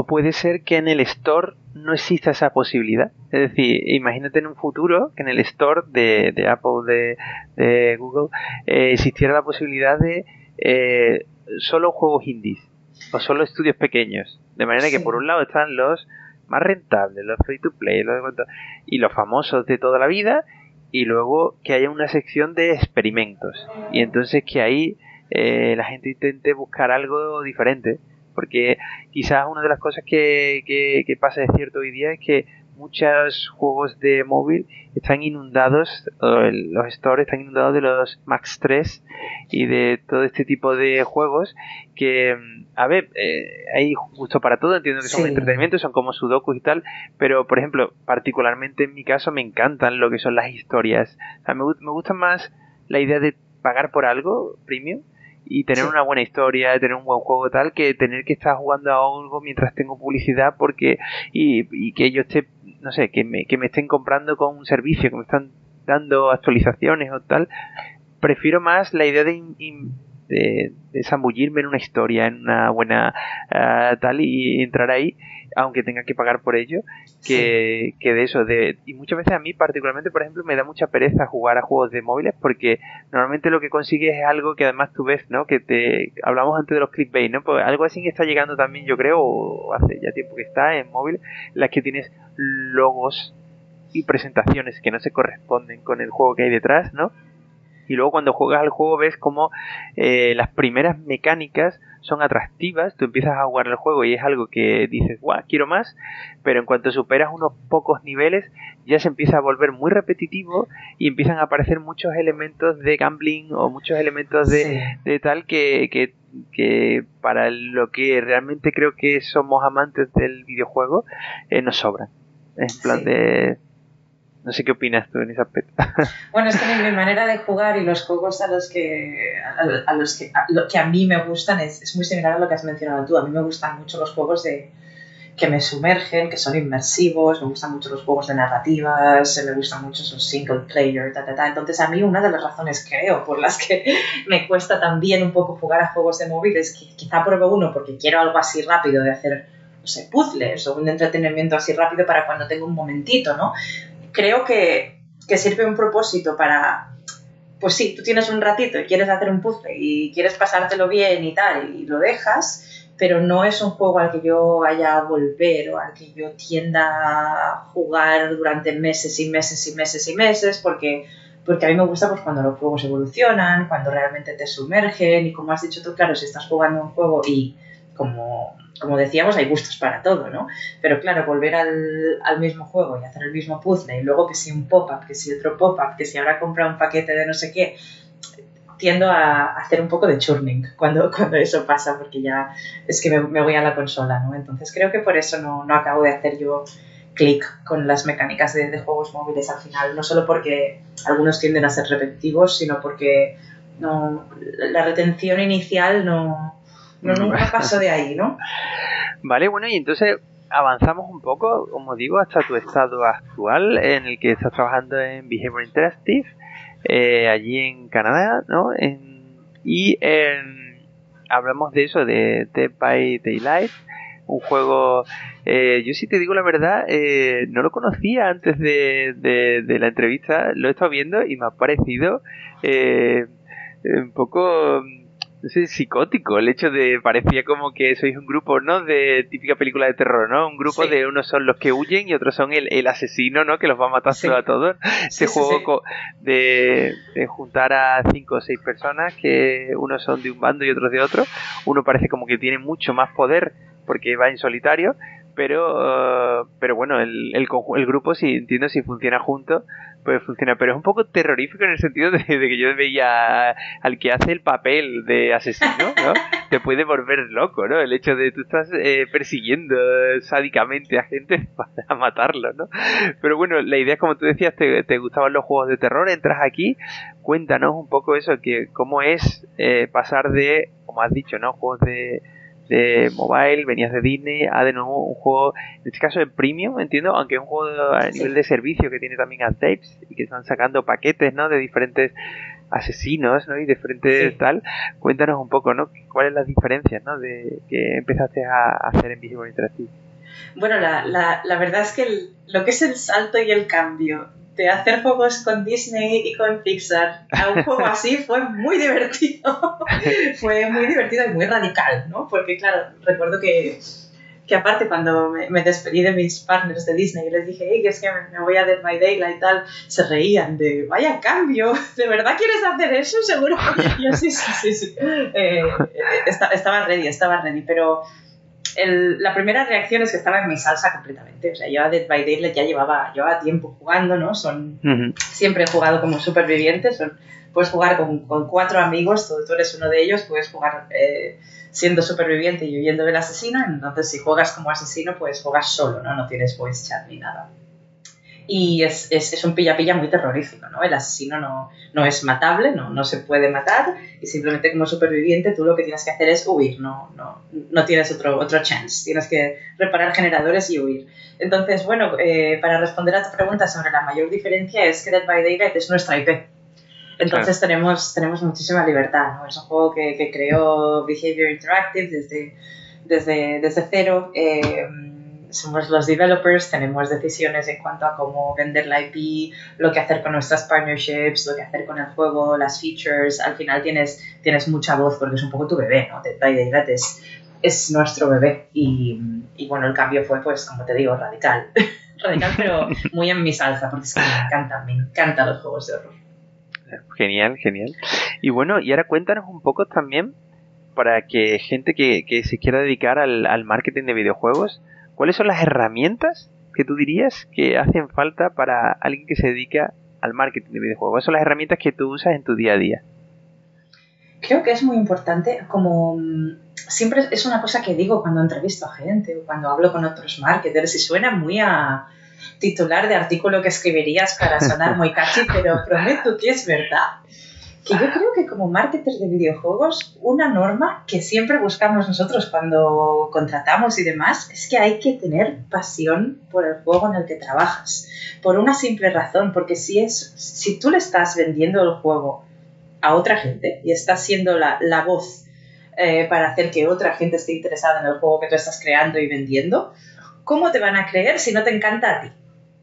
Entonces creo que, la pasión y el amor que ponemos al juego como desarrolladores y las ganas que le ponemos y, todo el trabajo que le metemos, creo que como marketer te lo tienes que creer, te tiene que encantar y realmente la, pasión por tu producto y por la industria y por, y por todo lo que haces para mí es algo esencial, tengas experiencia previa o no, porque cuando nosotros entrevistamos a gente en Behavior Interactive no realmente no necesariamente decimos si tú tienes experiencia antes, sí o no la pregunta que yo siempre hago es, hey, ¿te gustan los videojuegos? ¿Te va a hacer ilusión? ¿Te flipa lo que haces? Sí, es como la que comentabas que es la que te ocurrió lo que te ocurrió a ti, ¿no? El hecho de venir de una cosa y que te realmente te digan, ¿te gusta esto? Y te digas, sí.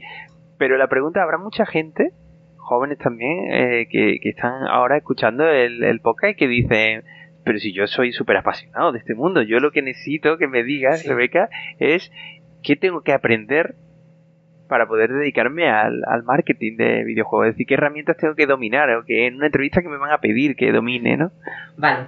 Eh, bueno, primero de todo hay que tener muchísimo conocimiento sobre audiencias. Eh, el, el, sizing del mercado es muy importante conocerlo, es muy importante tener un conocimiento numérico de lo que juega la gente, por qué, cuáles son los motivadores, cuáles son los tipos de gamers que ahora mismo juegan a juegos PC y consola, cuál es el perfil, eh, cuáles son los tipos de juegos que se juegan más, que se juegan menos. Eh, cuando se trata de conocer el mercado siempre es muy importante tener el conocimiento de esos números para ver, para conocer cuál es el sizing, porque eso va a influenciar lo que es las media campaigns en las que tú vas a trabajar.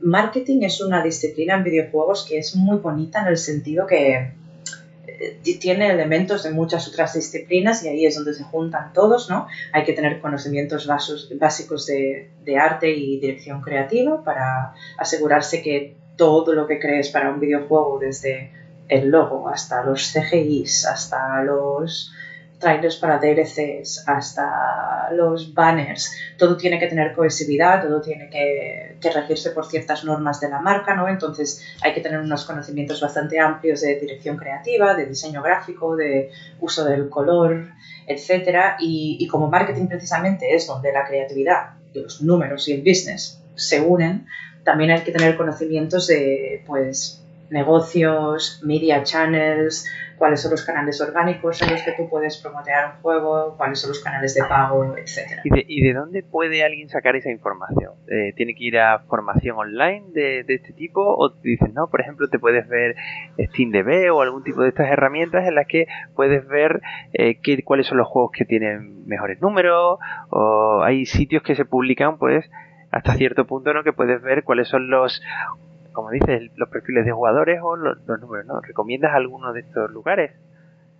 Eh, Steam, eh, como en Steam puedes mirar lo que, lo que son los users que están jugando a juegos en este momento, ¿no? Eso es una herramienta que yo uso mucho para saber cuántos juegos simultáneos tienen juegos. Definitivamente utilizo mucho Steam.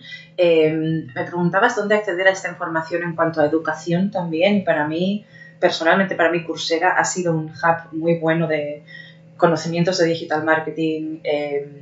De business, de saber de números también, porque esto entra en marketing también, saber tener un conocimiento, diría básico, no muy avanzado, eh, pero hay que tener un conocimiento básico de análisis de datos. Entonces, como, como punto de información y, de, y un resource muy importante, yo diría que Coursera.org eh, ofrece muchísimos cursos específicos para videojuegos, más genéricos orientados al business. Y si tú te vas al Coursera y pones digital marketing, ta, ta, ta, ta, hay tantos cursos allí que son tan buenos, eh, esos cursos te dan una muy buena overview, diría, de, de cómo va el tema ¿no? y de cómo ponerlo todo junto. Y ahí ya, si dentro del marketing, por ejemplo, te quieres dedicar más al branding que al go-to-market, en Coursera mismo o en otras plataformas de, de, autoeducación hay muchísimos recursos para aprender pues fundaciones de branding, uh, diseño, etcétera.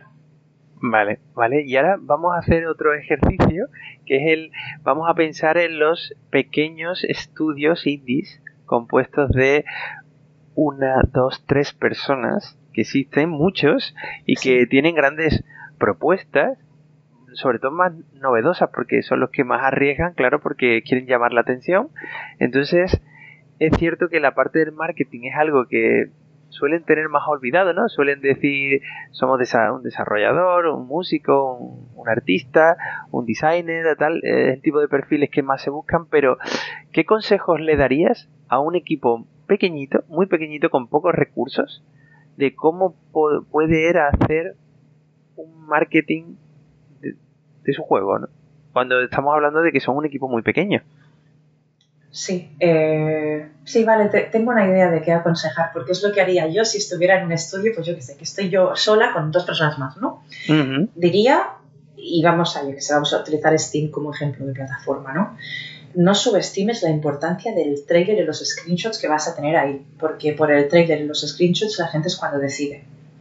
Entonces, la, la importancia de tener un storefront, aunque tengas cero budget para hacer promoting de nada, ¿eh? o sea, con cero budget, la importancia de alguien yendo a tu página de Steam, leyendo el texto, que es la Steam Description, y viendo el trailer y los screenshots que tienes ahí, generalmente el dato oficial de la industria es que la gente viendo esos assets decide en 5 o 10 segundos si va a jugar o no.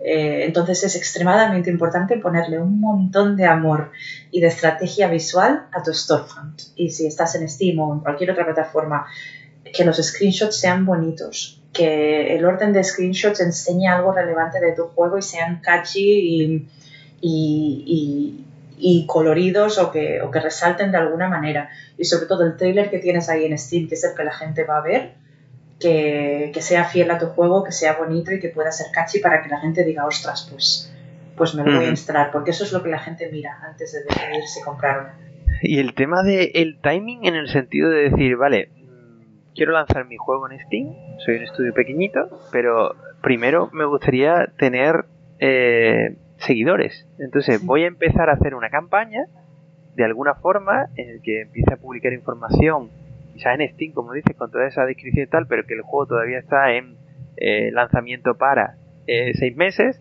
y empezar a captar, pues de alguna forma, correos, de, de, como que se apunten a la, la, wishlist, ¿no? O que se apunten a tal para que tú puedas luego mandar información y que cuando el día que hagas el lanzamiento, que uno de los días importantes en el que tiene que haber mucha afluencia a tu web, que, que tengas ya una base de gente al que digas, mira, a todas estas personas le va a llegar el anuncio de que hoy sale, entonces voy a tener tráfico. Al tener tráfico va a haber más tráfico porque aumenta la, idea de que otros quieran también venir a esto y que se hable de esto, ¿no? Eh, creo que ahí, bueno, asumiendo que no tenemos budget y que, tenemos cero euros, ¿no? Y que no vamos a hacer una campaña de user acquisition de, de, dineros y dineros y dineros, eh, las partnerships a veces son muy importantes. En cuanto a wishlist, por ejemplo, si todavía no tenemos la conversión inmediata y todavía no estamos en ese momento de, vale, descárgatelo ya, sí que es verdad que a veces Steam tiene featuring, uh, featurings y colecciones de indies que vienen y que son interesantes o, o, o, algo muy importante que mencionar aquí, aparte de la plataforma en sí, que en este caso estamos usando Steam como ejemplo, es hacer mucho PR. PR es gratis y actualmente hay muchísimos medios que están muy interesados y muy, muy puestos en darles voz a estos estudios indies que muchas veces están haciendo cosas muy guays, ¿no? Entonces, mi primer consejo sería, si lo que quieres, por ejemplo, es ahora, como tú has dicho, captar a gente para que se apunten a la wishlist y ya sabes Steam, ¿no? Una vez estás en la wishlist, cuando el juego sale, pues te envían un email de, hey, este juego que tienes en la wishlist ha salido ya y tal. Para, para hacer ese ruido previo al lanzamiento, yo aconsejaría poner una press release chula, explicando lo que es tu juego, cuando tienes pensado lanzarlo, explicando cómo lo has hecho, qué es, tal, y empezar a contactar a, a medias, a medias online para que te escriban artículos, para que, eh, para que te hagan coverage. Esto realmente es algo que, que es gratis y sí que es verdad que requiere mucho trabajo de, hacer mucho reach out, enviar muchos emails, hablar con muchas personas, a veces ir a eventos online para que la gente te conozca más y poder hablar de tu juego. Pero eh, en este ecosistema de juegos indies, donde hay un interés, em, encuentro que, la prensa puede ayudarte mucho, porque hay muchos medios que a veces vemos muchos artículos, ¿no? De, yo qué sé, me voy a inventar un headline, pero seis juegos indies que, que van a salir este año que creemos que van a ser pues chulísimos, ¿no? Y igual te ponen ahí en ese artículo y la gente lo va a leer. Entonces esto es, lo llamas free exposure, ¿no? Así que hace falta un poco de trabajo de, bueno, de hacer un poco de relaciones sociales y, y asegurarte de que la gente te conozca un poco, pero enviar información a los medios y, y hacerles saber que estás ahí siempre es un buen movimiento y, y en este caso es publicidad orgánica.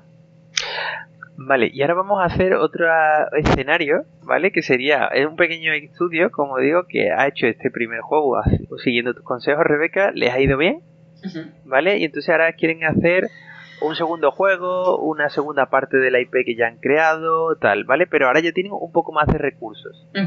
Entonces, ya pueden invertir algo, incluso llegan a contratar una persona que se dedica a esta parte, a parte más de marketing, community manager, tal, ¿vale? Entonces, a este estudio, que ya es un poco más veterano, con tu experiencia, ¿cuál sería el budget que ellos deberían reservar para tener un marketing, llamémoslo, efectivo? Es decir, en el sentido de, bueno, si quieres hacer marketing ya con números y tal, pues mínimo para hacer una campaña y que sea efectiva, mínimo tienes que pensar que eso te va a costar X. ¿Cuánto estaríamos hablando de un, marketing efectivo? No sea la super campaña, pero que al menos la vayan a ver y la vayan y vaya a poder funcionar.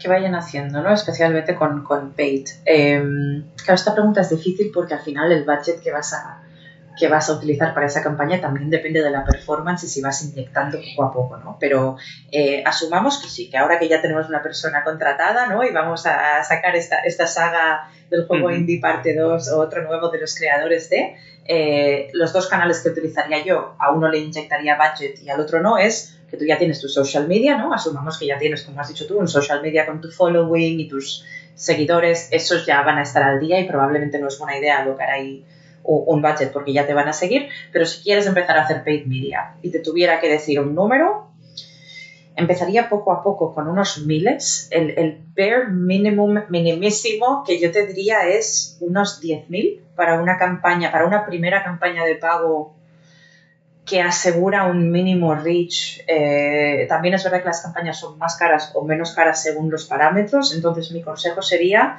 empieza el targeting un poco modesto ponle unos 10.000 y ves, y ves viendo cómo va, ¿no? Entonces, si ves que la conversión es buena, que tu reach está aumentando, que la gente realmente está haciendo clic, que la gente realmente se está uniendo a tu audiencia social porque ha visto un anuncio de UA, y ahí inyectas más, pero por ejemplo mi consejo siempre será y siempre ha sido, no empieces con mucho dinero queriendo gastarlo todo, porque la mejor cosa que puedes hacer en este caso siempre es empezar por poquito, observar los números para ver si todo está yendo bien y todo está sano en cuanto a conversión en cuanto a inversión.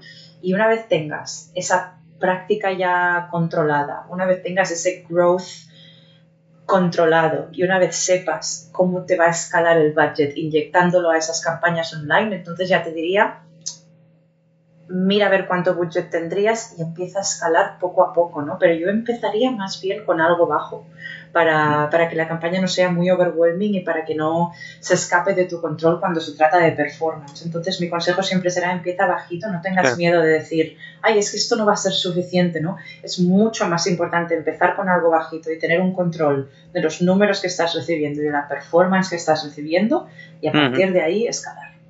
Sí, me, recuerda mucho al lanzamiento de juegos en móviles, ¿no? Que primero se hace un soft launch eh, para ver cómo funciona en un país concreto o en algo, ver en qué te estás equivocando, qué es lo que molesta a los usuarios, qué es lo que les gusta, qué es lo que no, y ya después arriesgarte a una presentación mundial en la que ya mm, vas con más garantías de que al menos has pulido o has limado todas las asperezas o todos los filos que puedan ser problemáticos, ¿no? Eso es exactamente, al final es como un playtest. Em, es mejor empezar pequeño y experimentar para que luego lo puedas perfeccionar, ¿no? Entonces el, el, digital marketing empieza de la misma manera. Te voy a poner un escenario que sería terrible, ¿no? Imagínate que, que tenemos un budget de de 200.000 euros para hacer una campaña de, de Paid User Acquisition porque tenemos, pues no sé, tenemos un trailer y una copia y un par o tres de ads que creemos que son chulísimos, ¿no? Entonces, pues empezamos la campaña de, de Facebook y en otros eh, media partners y nos gastamos los 200.000. Imagínate que al final de esa campaña, una vez todo está gastado, te das cuenta de que es que tu trailer, pues los 10 segundos primeros no son muy catchy, o te das cuenta de que, de que la copia que tenías para el ad realmente no explica el juego bien te lo has gastado todo, tienes cero tiempo para iterar, eh, has consumido todo el budget que tenías en el mismo en el mismo asset, en el mismo creative, en la misma copia, sin posibilidad de reaccionar y ahora ya no puedes hacer nada, ¿no? Entonces es precisamente el mismo testing approach que tú seguirías para un juego donde, donde iteras, donde acumulas feedback, perfeccionas, haces A-B testing el marketing en este caso de pago funciona exactamente de la misma manera. Tienes que empezar poquito, poquito, poquito a poquito, mirar cómo van las cosas, mirar si todos los números están sanos y a partir de ahí ya si, si lo tienes, si te apetece escalas, pero siempre hay que... Hay que y eso, eso ocurre siempre aunque tengas experiencia. O sea, aunque digas, no, yo ya he lanzado muchos juegos y tengo experiencia y aún así prefiero ir poco a poco porque eh, no las tengo todas conmigo de que esto vaya a funcionar. Para nuevos productos sí, y diría que tú puedes ser, y esto ya nos, nos movemos ya un poco en el mundo de, User Acquisition Paid, ¿eh? que, que, hay expertos que se dedican específicamente a esto. Por ejemplo, en, DVD tenemos gente que, que es, se dedica a User Acquisition solo. Y yo diría que es que esto realmente depende de, del producto y de la performance de ese producto, independientemente de la experiencia que tú tengas como individuo, porque evidentemente esa experiencia va a ayudar mucho en cómo posicionas tú las cosas, pero al final como la performance, los números, la estrategia va a depender de qué es el producto en sí mismo, eh, yo diría que para un producto nuevo, sea cual sea, incluso si yo que sé, imagínate que eres el creador de Fortnite y tienes mil User Acquisition Managers haciendo UA de Fortnite, hay un montón de budget ahí inyectado y sabes lo que estás haciendo, ¿no? Pero si tú, creador de Fortnite, empiezas otro juego pequeñito y lo empiezas a testear, para mí el approach sería el mismo, tienes que empezar bajito, porque nunca sabes cómo la audiencia o cómo la gente va a responder a ese producto. Entonces, al final el sistema de iteración es el mismo, seas quien seas y tengas la experiencia que tengas, eh, las, las respuestas a tus trailers, al producto, en términos de conversión, pueden ser completamente diferentes. Entonces yo siempre em, tomaría esta, este approach un poco más conservativo. Ok, ok. Vale, bueno, pues ahora sí nos vamos acercando al final de, la entrevista, ¿vale? Y te vamos a hacer una pregunta que viene de un amigo tuyo que, conocerás, que pasó por el programa, se llama Ramón Viladomar. Sí. Y nos pregunta, nos transmite, ¿no? Que te digamos la pregunta de si pudieras olvidarte de un juego para poder disfrutarlo por primera vez, otra vez, ¿cuál sería? A lo mejor es Baldur's Gate 2 también. igual repito, ¿no? Eh, es una cuando has empezado diciendo si pudieras olvidarte, pensaba que ibas a decir olvidarte de un juego que no te ha gustado nada, pensaba, no sé. Em, me olvidaría quizá de dos. Me viene a la mente uno de hace muchos años y uno nuevo. ¿Puedo decir los dos? Sí, por supuesto, tú aquí libertad. me gustaría olvidarme de Zelda Ocarina of Time. Porque te lo para poder volver a jugarlo porque fue una experiencia genial, ¿no? Bueno, lo he jugado que igual 50 veces. Es que el Ocarina of Time para mí era acabarlo, empezarlo, acabarlo, empezarlo, acabarlo, empezarlo. Entonces, si a día de hoy yo en ese momento dijera, me olvido y, tengo la experiencia por primera vez, me encantaría hacer eso con Ocarina of Time. Y recientemente me gustaría mm, poder olvidarme y reexperimentar God of War Ragnarok.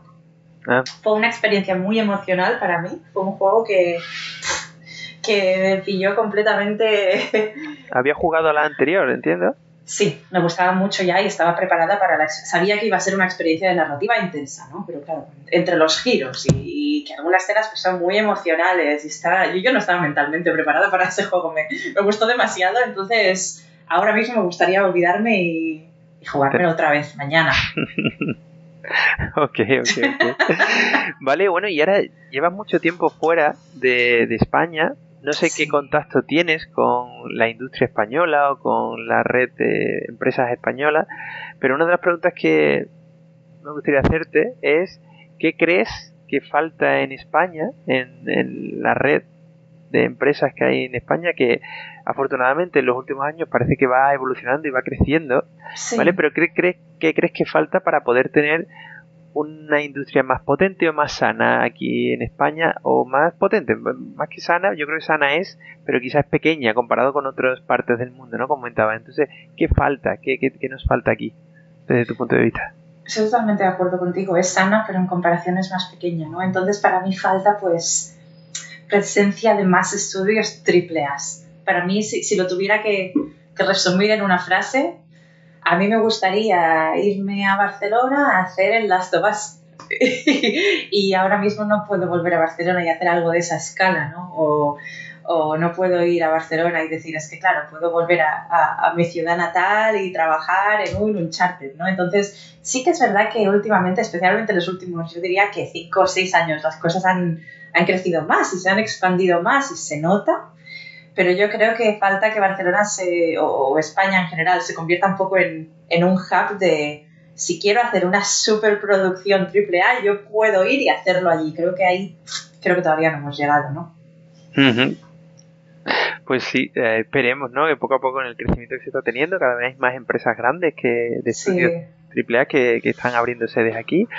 Eh, bueno, pues que existan esa, esa, esas posibilidades porque en España hay gente con muchísimo talento que normalmente como en tu caso se tienen que ir fuera para poder explorar otros eh, sitios y poder participar en grandes juegos de la industria pero bueno eh, esperemos que, que, bueno que sigamos creciendo y que mucho del talento que se aquí finalmente se pueda quedar y que pueda desarrollar su, carrera eh, no, no, tiene por qué solo fuera, pero que también tenga la ilusión de, bueno, como ya hay más cosas en España, pues me puedo volver y puedo seguir creciendo allí también. ¿no? Exacto, sí. Yo también, a mí también me gustaría verlo y espero que llegue más pronto que tarde. vale, y por último, la última pregunta sería, eh, hace poco hemos empezado tu viaje, ¿no? De quería irme fuera, ¿no? Era mi sueño. Después eh, me gustaría aprender alemán y aprendiste alemán. Después algún día me gustaría vivir en Estados Unidos, ¿no? Y, ahora estás en Norteamérica, mejor dicho, ¿no? Y ahora estás allí en, en Toronto, tal. Entonces, ¿cuáles son tus sueños actuales desde el punto de vista profesional? desde el punto de vista profesional, me gustaría, es que suena muy chisi decir lo que voy a decir, ¿eh? pero es que ahora estoy en un proyecto que me gusta tanto y, y, me encanta que hayamos tenido esta conversación hoy, ¿no? Porque justo se anunció la semana pasada y ya puedo hablar de ello. Estamos en Dead by Daylight, estamos trabajando con Supermassive Games en un single player narrative basado en DVD hace años yo decía, bueno, es que si, si pudiera elegir mi sueño profesional en videojuegos es hacer un single player de miedo. Y es lo que estoy haciendo ahora. Entonces, creo que tendría que, que, reagruparme un poco conmigo misma para decir, guau, ¿cuál sería el mega sueño? ¿no? Pero es algo que, o sea, ahora mismo estás cumpliendo ya un sueño. Sí. Y entonces ese es, es, lo que estás disfrutando. El sueño actual es ese, ¿no? Sí, el eh, sueño actual es haciendo ese. y ver cómo va a desarrollarse, ¿no? Sí, ver si a la gente pues le va a gustar, ¿no? Continuar eh, claro, para mí es, es, un momento muy, muy mágico también porque yo antes de estar trabajando ahora con Supermassive Games y Dead by Daylight para hacer el juego este, ya era muy fan de los juegos de, de Supermassive Games, me encantaban Until Dawn, los Dark Pictures y ahora estar así trabajando en un juego de DVD con ellos es en plan, ostras, es que como proyecto perfecto este proyecto no podía haber sido más perfecto para mí, ¿no? Entonces, es, es una de las primeras... Sí que es verdad que tenía todas estas ambiciones de, ah, pues quiero ir a Alemania y hacer tal, y ahora me voy a ir a Toronto a tal, y ahora entrar en la industria, estoy haciendo juegos de móvil con Disney, ¿cómo mola? Y ahora me voy a ir a hacer juegos de horror. Eh, creo, creo realmente que es la primera vez que no tengo muy pensado qué va a venir después y que estoy más centrada en disfrutar y saborear el momento. Entonces soy consciente de que este momento es muy raro muy privilegiado y estoy muy centrada en, disfrutarlo todo lo que pueda, la verdad. Me alegro, me alegro. Y bueno, cuéntanos hasta qué nos puedes contar de este nuevo proyecto. ¿Tiene fecha de lanzamiento? ¿Tiene... ¿Qué nos puedes contar?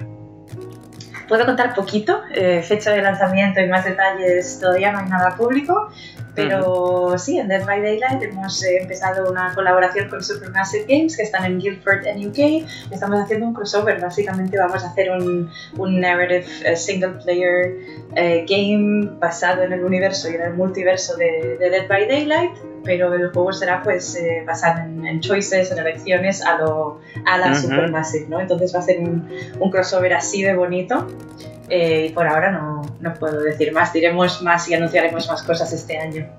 Genial, genial. Bueno, pues en principio hasta aquí la, entrevista, Rebeca. La verdad es que eh, hemos estado muy a gusto. Yo la verdad es que eh, me lo paso súper bien, creo que es muy fácil hablar contigo. Espero que te también hayas sentido cómoda. Ha sido por lo menos nuestra intención. Sí, he estado súper cómoda y me lo he pasado muy bien también. Ha sido, ha sido muy fácil, ¿no? Muy, muy casual, me ha encantado.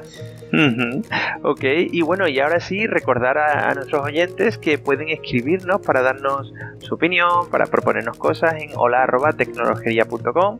Puedes eh, visitar nuestra web en https tecnologería.com, vernos en Facebook como la tecnología o en Twitter como arroba tecnología. Y lo más importante, pueden oírnos en iBox, iTunes, YouTube, Spotify y Amazon Music.